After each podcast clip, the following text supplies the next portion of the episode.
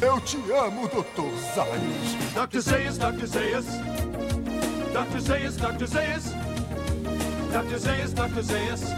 Oh, Dr. Zayas. Olá, eu sou Roberto II e você deve lembrar de mim como um homem que nunca teve dois mil reais pra emprestar pro meu irmão. Bom dia, Springfield. Meu nome é Lucas Rezende e eu nunca venci o primeiro prêmio Montgomery Burns no campo da excelência. E hoje nós vamos falar do 24 e último episódio da terceira temporada de Os Simpsons. Me dá um dinheiro aí? Lucas, antes da gente ir pra piada do quadro negro e pra questão do sofá, eu queria falar do nome do episódio. A questão do sofá, que nesse episódio, inclusive, vai ser bem presente. né? Exato, né? Que o nome do episódio é Me Dá um Dinheiro Aí. Em inglês é Brother, Can You Spare Two Dimes? E antes de eu falar o porquê eu achei uma boa tradução, eu queria destacar aqui o- a tradução do nome em português de Portugal, que eles foram literais, que é Irmão, você pode poupar duas moedas de 10 centavos. É o nome do episódio em português de Portugal. É, mostrando aí que até o Google Tradutor também pode ser uma boa tradução Esses teus vezes, né? vizinhos aí, né? Esses teus vizinhos aí estão ótimos. Ô, seu Félix, vamos melhorar, né, seu Félix? Seu Félix é meu, meu, meu vizinho idoso aqui. Pelo nome eu supus já que era idoso. O nome desse episódio já foi referenciado em Os Simpsons, Lucas, porque é uma canção antiga que a gente vê o Sr. Burns cantando no episódio do Peixe de Três Olhos, quando ele acha que vão fechar a usina. Aquela música que ele fica cantarolando Sim, tá triste bêbado. enquanto o Homer. Exatamente. É essa música, Brother Can You Spare Two Dimes. E aí eu acho que foi uma escolha boa da tradução do Me Dá um Dinheiro Aí, que pegaram uma música antiga e, no caso, usaram uma marchinha antiga de carnaval pra Sim. colocar o, É. o nome do episódio. Então, Inclusive, boa é sacada. É só o que me vem na cabeça, né? Eu já completo sozinho aqui. Me dá um dinheiro aí, me dá um dinheiro aí. Essa música fica na cabeça. Essas marchinhas de carnaval antiga ficam na cabeça, Ah. né, cara? A pipa do vovô, não. e a gente passa pra piada do quadro negro, que é o Bart dizendo que ele não vai fingir convulsões, fingir ataques, né? E assim, Bart, por favor, não faça isso, é um problema sério, cara. Eu- já estive numa sala de aula de universidade onde uma colega teve um ataque epilético e foi aterrorizante. Então, por favor, não brinquem com isso. É, cara, é um negócio perigoso. E aí a gente passa pra piada do sofá, que eu acho maravilhosa, que é os Simpsons fazendo umas eu, piruleta pra parar no sofá, né? E aí a Meg vem por último. É o mesmo do episódio 12 dessa temporada. E a gente chega na trama do episódio, digamos assim, que começa simples, né? A gente tá um dia de testes, na usina, de exames na usina nuclear, né? É muito bom que o, o Lenny chega pelado. Homer, você esqueceu que hoje era dia de exame, né? Sim. que o cara peladão no meio da- do exame, cara. E a próxima piada é literalmente a segunda piada do episódio. Eu já tava rindo alto, que é um dos cientistas ou médicos, ou sei lá o que, tá vendo uma máquina que mede a gordura corporal e a do Homer tá dando 104% de gordura. Aí ele, mas isso é impossível. Aí quando ele vira pro Homer, ele tá comendo uma coxa de frango dentro da máquina que tira a Aquele gordura. frango frito, É. né? Vai pro inferno.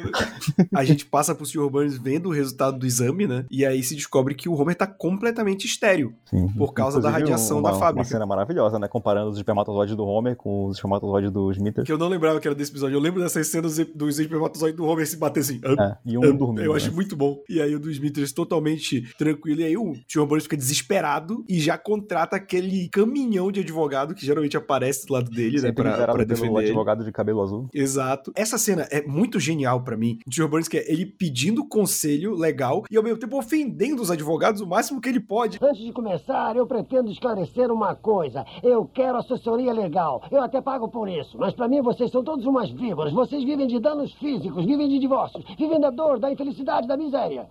Ah, mas estou divagando. Alguém quer café?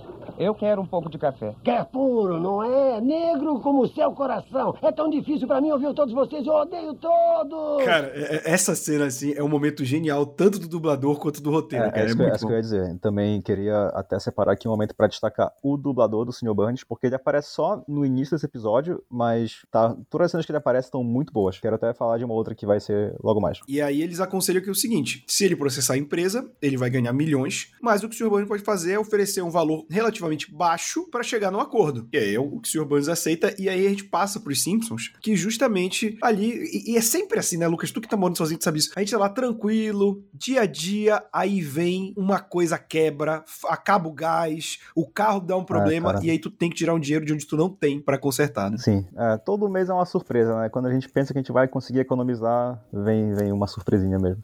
Aí Homer, eu acho muito bom que, tipo, tipo, a ligação emocional dos Simpsons com aquela sala em específico, né? Aquele sofá, aquela televisão, É. eles ficam devastados que o sofá ficou em pedaços, né, cara? E aí ele é muito engraçado porque tem alguns lances de- dessa cena que, assim, é o Homer lembrando as grandes memórias dele do sofá, uma é ele vendo que alguém atirou no, no JR. A gente já falou disso aqui, eles estão referindo à série Dallas, É. que passava na TV, tipo, era um novelão americano e que fazia muito sucesso. E dizem até que esse lance do quem matou JR foi uma das inspirações pra quem matou, matou Date Reutemann no Brasil. É, o JR, ele era o personagem principal de Dallas. Ele é o único cara que apareceu em todos os episódios. Tem muito episódio de Dallas. Então rolou essa trama aí, que foi um cliffhanger de uma temporada pra outra, né? Onde deram um tiro no, no JR. Mas aí descobriu-se na temporada que ele não tinha morrido. Assim como fizeram com os Simpsons, né? Uma referência direta no Quem Matou o Sr. Bundes, que eles fazem a parte 1 no final da sexta e concluindo o começo da sétima, né? Então eles tiraram essa ideia daí também. E aí depois aparece ele vendo o Mãos através da América, né? Que eu fui pesquisar. E é muito bom que é um evento que era conseguir o maior número de pessoas. A ideia original era fazer pessoas tendo dando mãos pra atravessar os Estados Unidos inteiro, que é uma ideia impossível. Mas eles conseguiram juntar pessoas o suficiente em vários lugares do país pra, pra tipo, cobrir a distância que eles queriam, né? E é muito bom que é o Homer comemorando que o evento deu certo, só que ele não está dando mão pra ninguém, ele está sentado É, no sofá tomando cerveja. Né? TV, né? A memória dele tem a ver com o sofá e não com o evento em si, né? Que eu acho fantástico. E tem todo o, o- o monólogo dramático dele, né? Quando ele vê o sofá quebrado, né? E eu gosto muito também do companheirismo do, do Bart e da Lisa, né? De um encobrir o outro quando eles dizem que o sofá quebrou sozinho e que eles conseguiram escapar no último segundo, né? Senão eles podiam ter se machucado, sendo que eles estavam brincando de Olimpíadas no sofá, né? Sim, quem nunca, né? Exato. E é muito bom que o Homer manda um. Ele vai voltar pro lugar de onde veio, pro meio-fio da casa do Flanders. Ou seja, esse sofá era um sofá abandonado, né? Nos Estados Unidos tem muito esse costume, né? Cidade como São Paulo também tem, né? De você tem um móvel que você não quer, você deixa na frente, que sim- simboliza que quem quiser passar e pegar pode levar. Isso aí. E enquanto isso, a gente vê o Herb, né? O irmão do Homer, que apareceu no final da segunda temporada, arruinado, né? Mendigo, morando debaixo da ponte com uns outros mendigos. Que tem muita referência nesses mendigos, inclusive. É, tem um que é a, cara do Charlie Chaplin, né? Aí tem um que é um palhaço. Que tá re- reprisando aquela cena, né, do Chaplin comendo uma bota, né? Pois que é. ele faz isso nos filmes dele. Aí tem um que é um palhaço, os outros eu não peguei. Eu- e eu acho engraçado que eles vão jogando coisas, não é nem referência de quem são, mas tipo assim, tem um cara que ele fala que ele tinha uma coisa que era tipo cópia do Mickey, É. né? Usava o nome do Mickey sem, sem permissão, e aí ele foi processado e perdeu tudo. E aí, quando o Herb começa a contar a história dele, que ele fala que ele foi chamado de fracasso do ano, né? O Forbes Magazine chamou o carro de a mancada do ano. Meio exagerado, não acham? E o que me dizem do novo refrigerante? eu inventei isso. Isso é uma referência que é uma parada que só existiu nos Estados Unidos, que ele falou da nova Coca-Cola. É, New Coke. Isso existiu mesmo. Nos anos 80, é que é difícil pra, pra gente parar pra pensar aqui, até porque a relação cultural é diferente, mas nos anos 80, a Pepsi ainda era bem mais popular que a Coca-Cola nos Estados Unidos. É. E aí, a, a Coca lançou um produto chamado Co- Nova Coca-Cola, acho que era Coca-Cola Não, 2, acho que era New, era New Coke. que eles mudaram a fórmula tipo, levemente e tal, pra tentar bater com a Pepsi de frente, tipo, foi tomado, isso é tomado por, tipo, em faculdade de publicidade você estuda isso como um dos grandes casos de falha de marketing de produto de todos os tempos, sabe? E o cara falou do lado, ei, fui eu que fiz isso, sabe? Então, eles tirando sarro com isso. É É, muito bom. essa história da New Coke, eu sei porque tava dando aula de, de Business English e esse tema veio à tona em, em uma das aulas. E aí, nos testes, as pessoas amaram a, a- a New Coke. As pessoas daqueles grupos, né, de, de teste que todo mundo faz antes de lançar um produto no mercado. Então, os executivos ficaram mega animados, né? Pô, tá todo mundo amando, a gente vai lançar, vai ser um sucesso. E a gente vai, a- aos poucos, vai tirar a Coca original de circulação, porque tá todo mundo amando a New Coke aqui, de acordo com os nossos resultados. Só que deu muito errado, porque quando tiraram a Coca original do mercado, a galera sentiu muita falta e não queriam mais saber da nova Coca. E aí, por isso que foi também um, um grande fracasso, porque eles tiraram um produto, né, que era um sucesso para botar um outro novo, baseado só em, em- em pesquisas de alguns grupos, né, e aí dá para aprender bastante com esse erro. E aí, cara, a gente tem ele falando disso e ele fala que ele precisa de uma nova ideia, né? E inclusive eu queria destacar, Lucas, não sei se tu reparou também, mas o Herb muda a cor do cabelo dele três vezes nesse episódio. que quando ele tá na fogueira, meio tipo, ruivo, ele né? tá com o cabelo meio ruivo, aí eu pensei, tá, pode ser a fogueira, mas não tá influenciando no cabelo de ninguém. Quando ele aparece depois, que ele tá querendo ter uma ideia, aí ele tá parado na praça, ele tá com o cabelo grisalhão, todo cinza. E aí ele vê uma mulher falando com o bebê, tipo, perguntando o que ele quer, não sei o quê. E aí, ah, você me deu uma ideia. E aí, antes de ele voltar pro Springfield, tem um meio termo que é o Sr. Burns tentando comprar o Homer, que ele oferece o contrato, e na verdade oferece o cheque de dois mil dólares, contanto que ele assine aquele contrato. E o Homer não cai logo de cara, o que é algo muito raro. Aí ele fala: Eu não vou assinar até eu ler tudo ou alguém me explicar. Ou seja, ele podia ter ele caindo num golpe, né? Que o Sr. Burns teve que inventar. E eu vou colocar essa cena aqui. Ah, tá bom. Bom, isso atesta que você ganhou. É, isso mesmo. Ganhou o prêmio do primeiro destaque do ano Montgomery Burns no campo da. da. da. da. da. da, da, da, da excelência. E é legal porque, tipo, o, o, o Homer pergunta: ah, eu vou ter direito a um evento de gala Cerimônia, com entrega de né? troféu e tudo? É cerimônia. Aí o Sr. Burns olha pro advogado, o advogado, sim. Aí é muito bom para pensar que eles alugam um auditório, eles fazem uma entrada gigantesca, apoteótica, ou seja, o Sr. Burns gastou muito mais nessa premiação do que esses 2 mil dólares, né? Chamaram o Joe Fraser pra apresentar o prêmio, que era um boxeador famosíssimo da época. Ele já morreu, mas ele foi um dos grandes pesos pesados, assim, antes. Ele foi um dos homens a derrubar Muhammad Ali. Pra apresentar o, o prêmio. E o apelido do Joe Fraser era Smoking Joe, né? E aí aqui na dublagem o Sr. Burns chama ele de Fumacinha. Fumacinha é muito bom. Vamos lá. Mérito pros dubladores também. É muito bom que o troféu do prêmio de Montgomery Burns de excelência é o, o rosto do Sr. Burns do prêmio do Emmy. E ele faz até uma piada, né? Tipo, do Bart. Esse prêmio é a maior farsa que eu já vi. E o M, hein? Correção feita. E aí o Homer, tipo, todo nervoso. Ai, será que eu vou ganhar? Pai, você já ganhou, olhei. Não me dê azar, né? Me compadeço muito com a dor do Homer, porque perder um bom sofá é, é uma tristeza muito grande, né? Porque achar um sofá novo é, Cara, é é uma é das uma agruras de morar sozinho pois é, que pode é ser ter que comprar um sofá. interminável. E assim, é muito bom que quando ele ganha, a orquestra toca o tema dos Simpsons. Eu achei legal essa referência. E aí corta pro bar do Mo, né? Que ele ganha o prêmio, ele e o Joe Fraser bebendo, e ele triste. Aí o Joe Fraser, tipo, pô, por que você tá triste? Ah, eu sinto falta dos meus pais. Eu sei como é, eu já pedi o título dos pesos pesados. Ah, quantos desses tem? Uns três!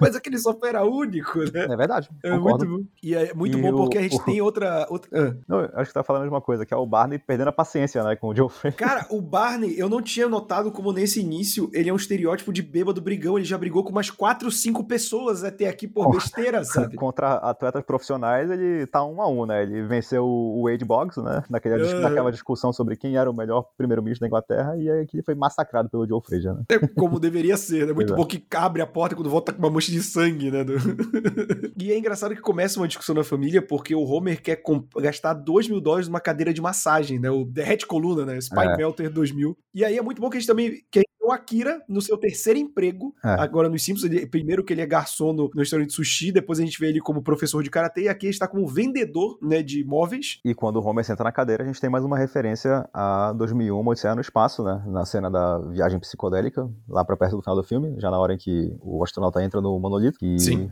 vai mudando tudo de cor, né? Vai aquelas cores todas lá, o olho do, do, do Homer vai piscando, vai mudando de cor. Acho que é, se não for o filme que eles mais fazem referência, cara, é top 3 com certeza. Cara, pode não ser o filme, mas que Hitchcock é o diretor que eles mais referenciam. É, ah, isso é, é cara. Kubrick, Todos os filmes do, do Kubrick, desculpa, é o que eles mais referenciam. Acho que o Hitchcock fica em segundo. É, Hitchcock em segundo, aí talvez o Scorsese em terceiro, né? E ele ainda manda uma outra referência depois, que é quando a família discute que 2 mil dólares de uma cadeira pra só uma pessoa é, é- é demais, ele tá, então me dá um momento aqui que eu vou beijar as nuvens. Que é- em inglês é Kiss the Sky, que eles tiraram da, da música Purple Race do Jimi Hendrix. Sim. Então é uma, é uma outra referência psicodélica aí. E eles ficam nesse impasse, né, de como gastar os 2 mil, e é o tempo que o Herb, ele teve a ideia dele, É. ele pergunta onde é o próximo trem pra Springfield, é uma cena muito boa, né, que ele vendo ácido sulfúrico, leões, é, é, não, é, tipo, é, produtos químicos, é ácido sulfúrico Ácido do Crust. do sulfúrico do programa do Crush, pois é.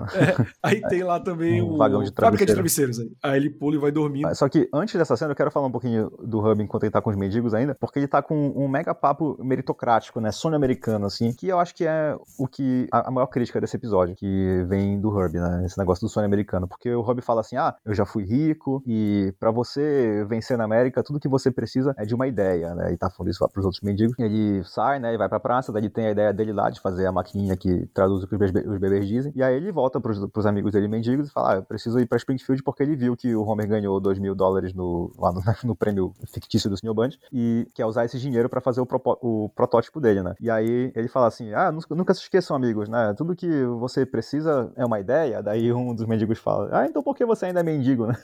Me lembrou aquele vídeo do Toninho do Diabo respondendo perguntas, né? Aí vem um moleque e diz: como é que alguém que fez pacto com o diabo é um fudido feito você?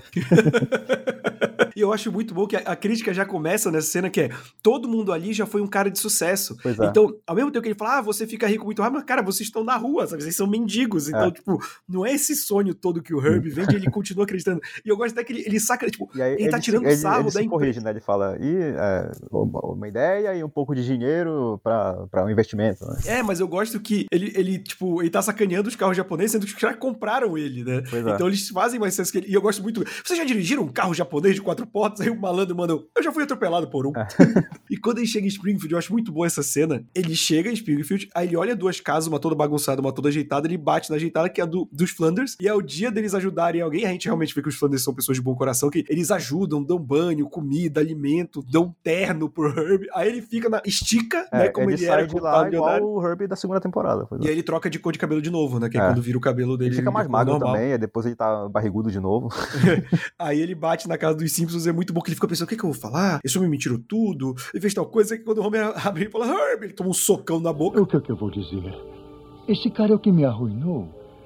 Por outro lado, é a minha família. Tantas emoções conflitantes. Como expressá-las? É?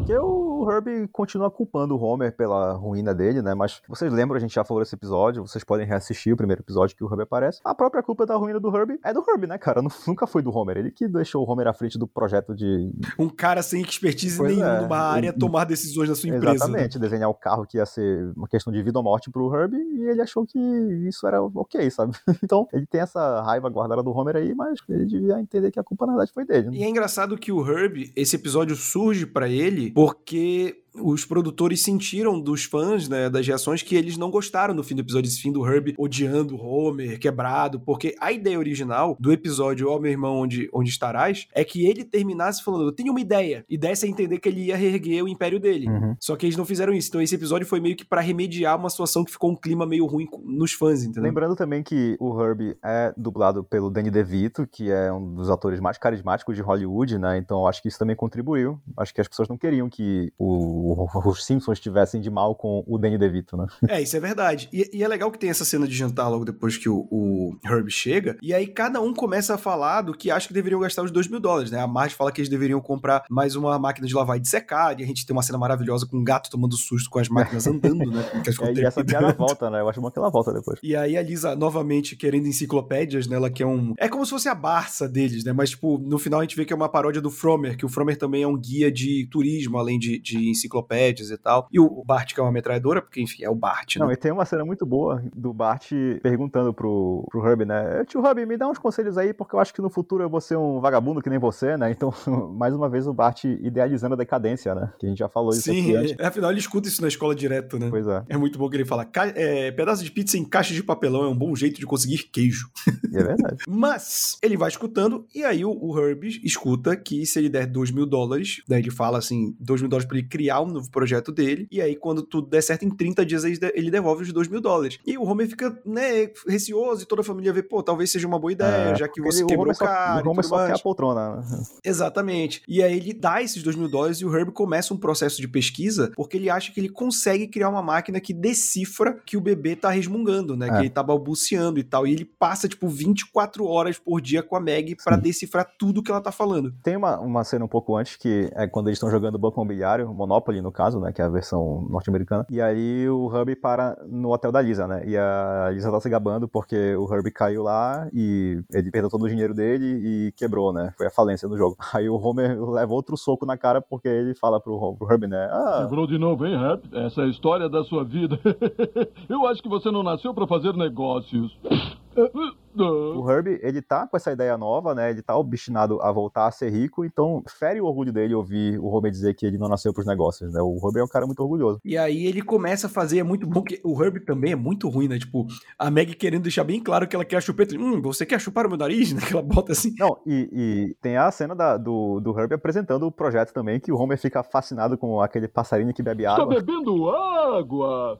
Calma, Homer. Isto é um exemplo de como uma ideiazinha, cuidadosamente É anunciada... a maior invenção do mundo. Você vai ganhar milhões de dólares com isso. Não, Homer. Esta invenção já foi registrada. Eu só estou usando como exemplo. Vai voltar para beber mais? Ora.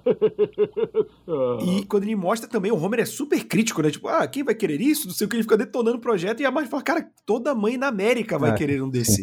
Não, e aí é quando finalmente a gente tem um pouquinho de drama nesse episódio também, porque até aqui tinha sido um episódio de comédia, né? O Homer tava de um lado procurando o sofá, o Herbie ali com os mendigos, e aí quando eles se cruzam e o Homer decide emprestar o dinheiro, é que entra o drama do episódio, que é qual? O Homer tá triste mais uma vez, porque ele emprestou os dois mil dólares pro Herbie, e mesmo assim o Herbie não quer tratar ele direito, né? O Homer fala, ah, você vai começar a me tratar como irmão agora? E o Herbie fala, não. Então, o Herbie, ele é um cara solitário por opção própria, né? Porque essa era a grande agonia dele no primeiro episódio, né? Ele era um cara rico de dinheiro, mas ele não tinha ninguém. E aqui a gente vê que ele prefere o dinheiro do que construir relações. Inclusive, ele só foi atrás do Homer porque ele queria os dois mil dólares e também usar a Maggie de cobaia, né? Então, não é como se ele estivesse sentindo saudade do irmão dele, dos sobrinhos. Ele trata todo mundo bem, né? E todo mundo gosta dele, mas os interesses deles ali são puramente egoístas e materiais, né? Sim, e ele vai para um. É muito bom que é- ele vai apresentar o projeto numa feira só de coisa pra beber. E novamente a gente tem o nosso querido Ah, professor Frink. Minha Cara, Nossa Senhora, minha mulher vai me matar.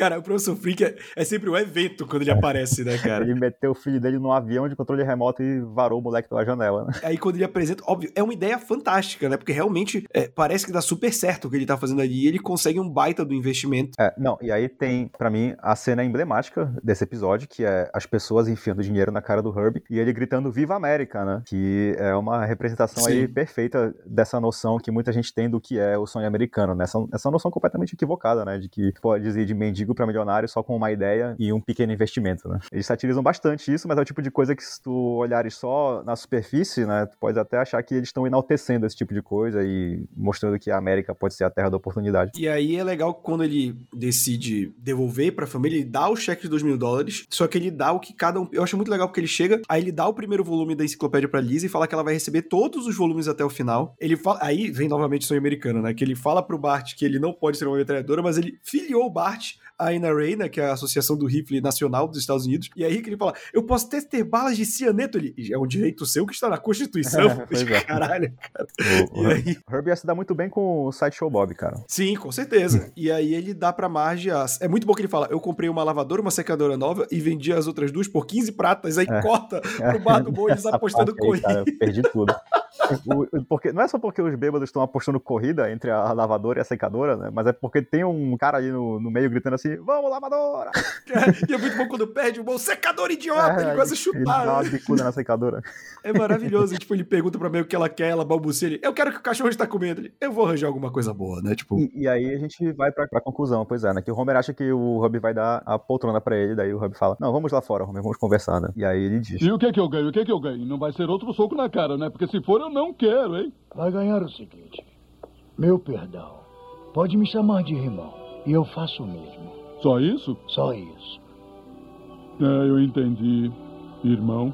Me dá um abraço, irmão. Não, é porque assim, é, de novo, na superfície, nossa, que bonito, né? O Herbie voltou a tratar o Homer como irmão. Mas, pô, ele só volta a considerar o Homer irmão porque ele conseguiu usar o Homer e a Meg pra recuperar a fortuna dele, né? Então, pra ele, o erro do Homer foi corrigido e agora ele pode perdoar o Homer porque o Herbie conseguiu voltar a ser rico, né? Pra ele, o dinheiro importa mais do que qualquer outra coisa. Então, pra ele era impossível ele conseguir perdoar, perdoar o Homer sem que ele conseguisse recuperar a fortuna dele. E como foi o Homer que ajudou ele, então pra ele o perdão foi é, é, como é que eu posso dizer, conquistado pelo Homer. Então, apesar dele ser gentil com a família, né, e ele sempre ser generoso, simpático, como ele foi agora, eu não acho o Homer uma pessoa muito boa, não, como eu já falei antes. E não é não só por isso, não, mas por ele sempre culpar o Homer também pela, pela ruína dele, que a gente já falou aqui no início, a culpa foi exatamente dele, né, não foi de mais ninguém. Mas como o Homer é bobinho e ele é carente de, de- de atenção, e muito inseguro, né, sempre quis ter um irmão, pra ele significa muito, é claro que ele enche o Homer de, ele enche o Herbie de beijo e fica feliz da vida, né, o que, parando pra pensar, é até bem triste, né, parece que é um final feliz, mas eu acho um, um pouco triste. Eu acho que pro Herbie e pro Homer funciona, né? O Homer também tem o interesse aí na cadeira que ele acaba ganhando, né? E aí eu gosto que termina o episódio com o Homer sentado na cadeira